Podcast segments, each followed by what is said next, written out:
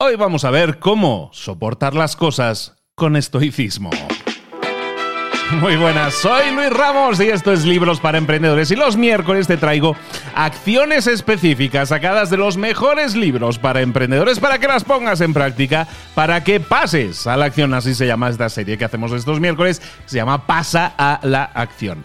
Hoy vamos a hablar de, de cómo enfrentar dificultades y cómo hacerlo de forma estoica. Es el estoicismo, el estoico, es una palabra que utilizamos, está en nuestro diccionario, en nuestro lenguaje, pero mucha gente no sabe exactamente lo que significa y es una corriente filosófica, el estoicismo.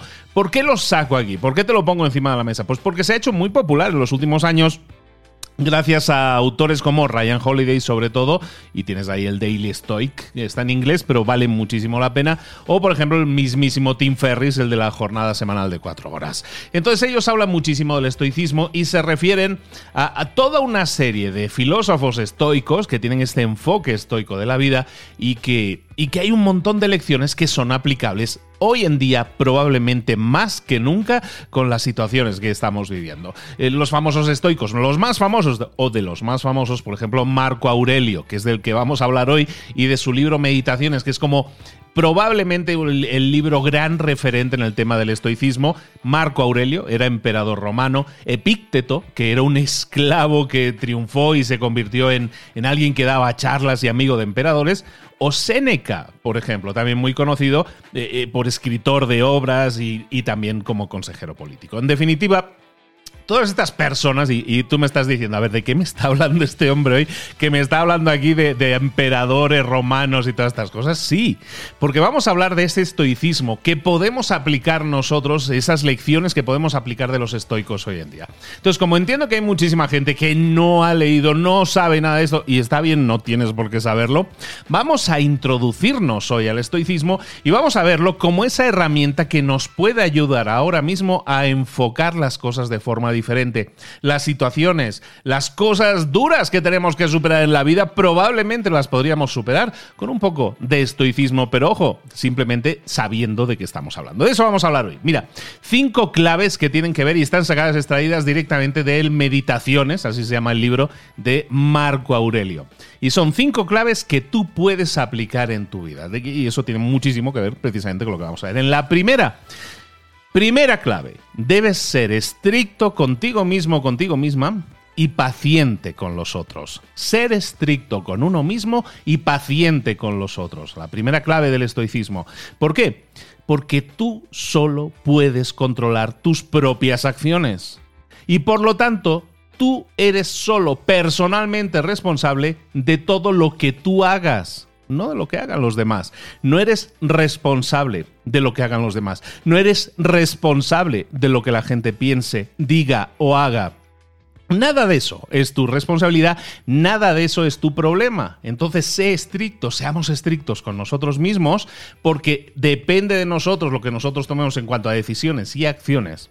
Y paciente con los demás. Esa es la primera clave. El segundo es que abraces el logos. El logos eh, le llaman a la, a la lógica personal y también a las leyes de la naturaleza. Básicamente, de lo que estamos hablando es de la razón, de la racionalidad de las cosas. Y cuando te dicen que abraces el logos, en este sentido Marco Aurelio, lo que te está diciendo es que abraces la lógica perfecta de las leyes de la naturaleza. Las cosas son como son, no como tú quieres que sean. Vamos a ver las cosas por lo que son y vamos a ser imparciales en, nuestro, en nuestra apreciación de las cosas y también de las personas. Y aquí es donde hay una clave muy interesante para nosotros si queremos aprender a practicar un poco del estoicismo y llevarlo a nuestra vida diaria.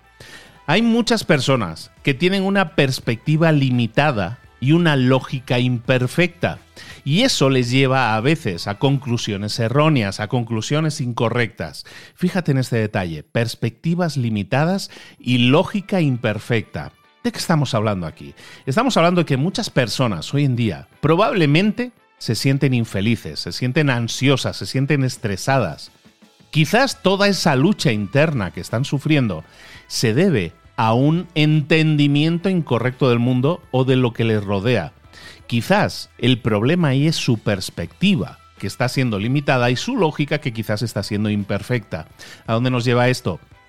A que entendamos que las cosas son como son y que a lo mejor nosotros no tenemos la perspectiva adecuada. Hay frases hoy en día que se utilizan mucho como pensar fuera de la caja, los seis sombreros para pensar. Hay muchas cosas que están derivadas de este, de este tipo de conocimiento, de la perspectiva que tenemos que es limitada. Cuando encuentres bloqueos, cuando encuentres ansiedad o infelicidad, pregúntate si no a lo mejor tu perspectiva está siendo limitada o estás utilizando una lógica a la hora de analizar las cosas que quizás sea imperfecta. Esa es la segunda, la segunda clave del estoicismo de cómo lo podemos aplicar e integrar en nuestra vida. Recordemos la primera, ser estricto con los demás, eh, ser estricto con nosotros y paciente con los demás. El segundo, abrazar el logos, la lógica personal y las leyes de la naturaleza, abrazar las cosas como lo que son. Tercera clave, súper importante, vivir sin miedo. Que claro, en, un momento teórico de decirlo, vive sin miedo, claro, es muy fácil de decirlo y muy difícil de hacerlo, parece ser. Pero Marco Aurelio insiste en que el único peligro que hay en la vida es aquel que daña a tu persona, a tu carácter, a tu personalidad. En otras palabras, el único peligro o las únicas cosas que deberías temer en la vida son tus propias flaquezas, tus propias debilidades porque eso es lo único a lo que deberías tener miedo. Esto es súper poderoso. Si te empiezas a pensar, a darle vueltas a esto, la única cosa a la que deberías temer son tus debilidades, entonces, ¿cuál es el resultado de pensar así?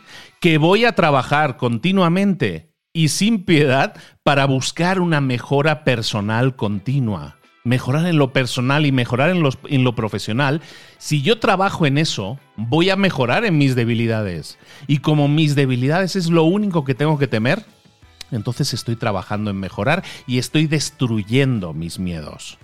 Esto está muy relacionado con el primer punto que decíamos, vivir sin miedo, que estábamos hablando ahora, tiene mucho que ver con ser estricto con uno mismo. Si yo busco vivir sin miedo, voy a ser estricto conmigo mismo buscando esa mejora personal continua. Cuando nosotros hablamos aquí también en libros de emprendedores lo hacemos mucho, mejorar en lo personal y en lo profesional. Es un trabajo conjunto, un trabajo de crecimiento constante y eso te lleva evidentemente a un crecimiento en sí mismo y eso pues te puede permitir alcanzar otras cosas, te puede dar una nueva perspectiva, como comentábamos en el punto anterior y fundamentalmente como comentamos en este punto, te va a permitir vivir sin miedo. Vamos con los dos últimos puntos. El cuarto punto, solo preocúpate de vivir una buena vida. Marco Aurelio te urge, te, implica y te, te empuja a que rechaces cualquier bien material o cualquier placer material como un fin en sí mismo y que tu búsqueda siempre esté dirigida a tu deber, aquello que tú consideres tu deber o aquello que tú consideres tu misión. Yo creo profundamente en esto y es algo que os he ido transmitiendo durante años, que todos tenemos que tener una meta, una misión personal. Y esa misión, como vamos a ver en el último punto, debe ser más grande que uno mismo. Entonces, si yo tengo esa meta, vivir una buena vida es todo aquella, es todo aquello que yo vaya a hacer en mi vida que tenga que ver con alcanzar esa meta, con cumplir esa misión.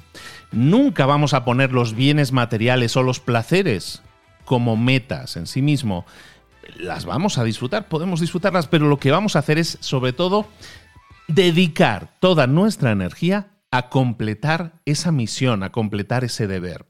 ¿Cuál es la acción que tendríamos que hacer aquí entonces? Pues reflexionar si yo tengo una misión o estoy yendo en piloto automático por la vida. Y eso es algo muy poderoso porque cuando te das cuenta de que en la mayoría de los casos así es, vas en piloto automático por la vida, entonces te das cuenta que la vida deja de tener sentido. Estás circulando por la vía de la vida, pero no estás llegando a ningún sitio, estás programado para ir a algún sitio. Ahí perdemos la libertad, perdemos el crecimiento. Realmente el objetivo, si es puramente económico, físico, placentero, nunca nos va a acabar de llenar. Por eso hoy se dice mucho, ¿no? Y es, es muy obvio que mucha gente riquísima no es feliz. Y es porque el dinero te puede dar una situación cómoda en lo material, pero a lo mejor no te deja, a lo mejor te bloquea incluso y te impide alcanzar lo que es tu verdadera misión de vida. Y así hemos visto un montón de casos. Un montón de casos. Vamos con el último punto que tiene que ver, hoy estamos hablando, recordemos, de ser estoico, cómo comenzar a ser estoico o entender un poco qué es eso del estoicismo que tanto se habla hoy en día. Último punto, examina la vida y la muerte de forma racional. ¿Esto qué quiere decir? Hay un dicho muy conocido de los estoicos que es el memento mori. Memento mori o recuerda que vas a morir, ¿vale? Que esto viene de los estoicos, porque luego hay gente que se apropia estas frases. Memento mori eh, viene de los estoicos y básicamente recuerda que vas a, a, morir, que la vida de una persona es finita, es, se termina. Por lo tanto, es es insignificante si la comparamos con la vida del planeta, con la vida del mundo.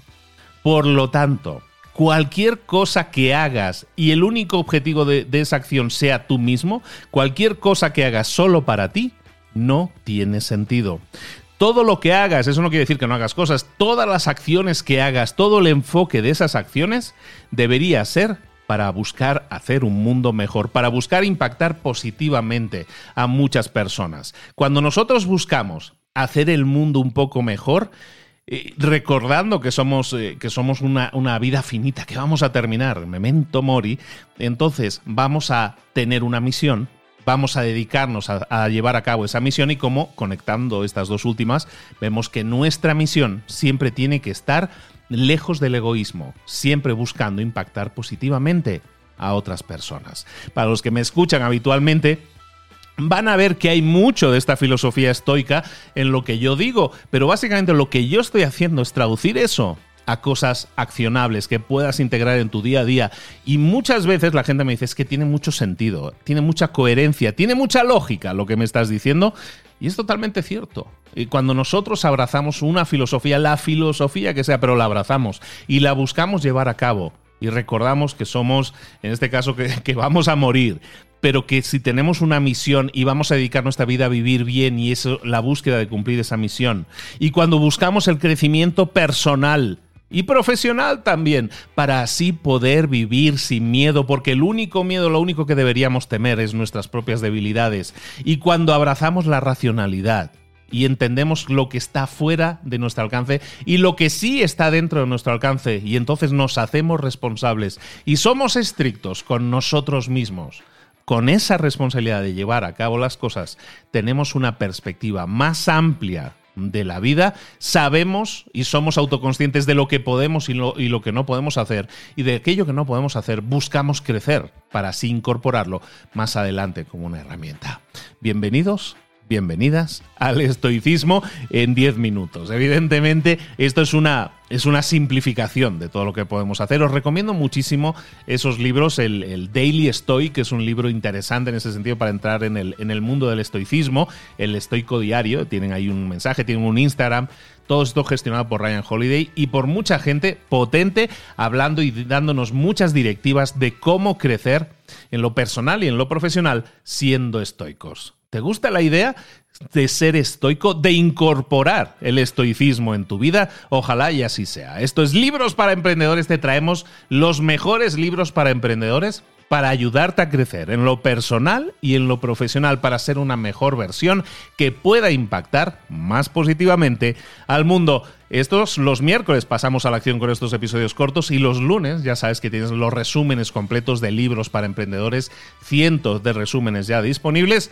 Nos vemos el lunes con un nuevo resumen en Libros para Emprendedores. Un abrazo grande y nos vemos muy pronto. Hasta luego.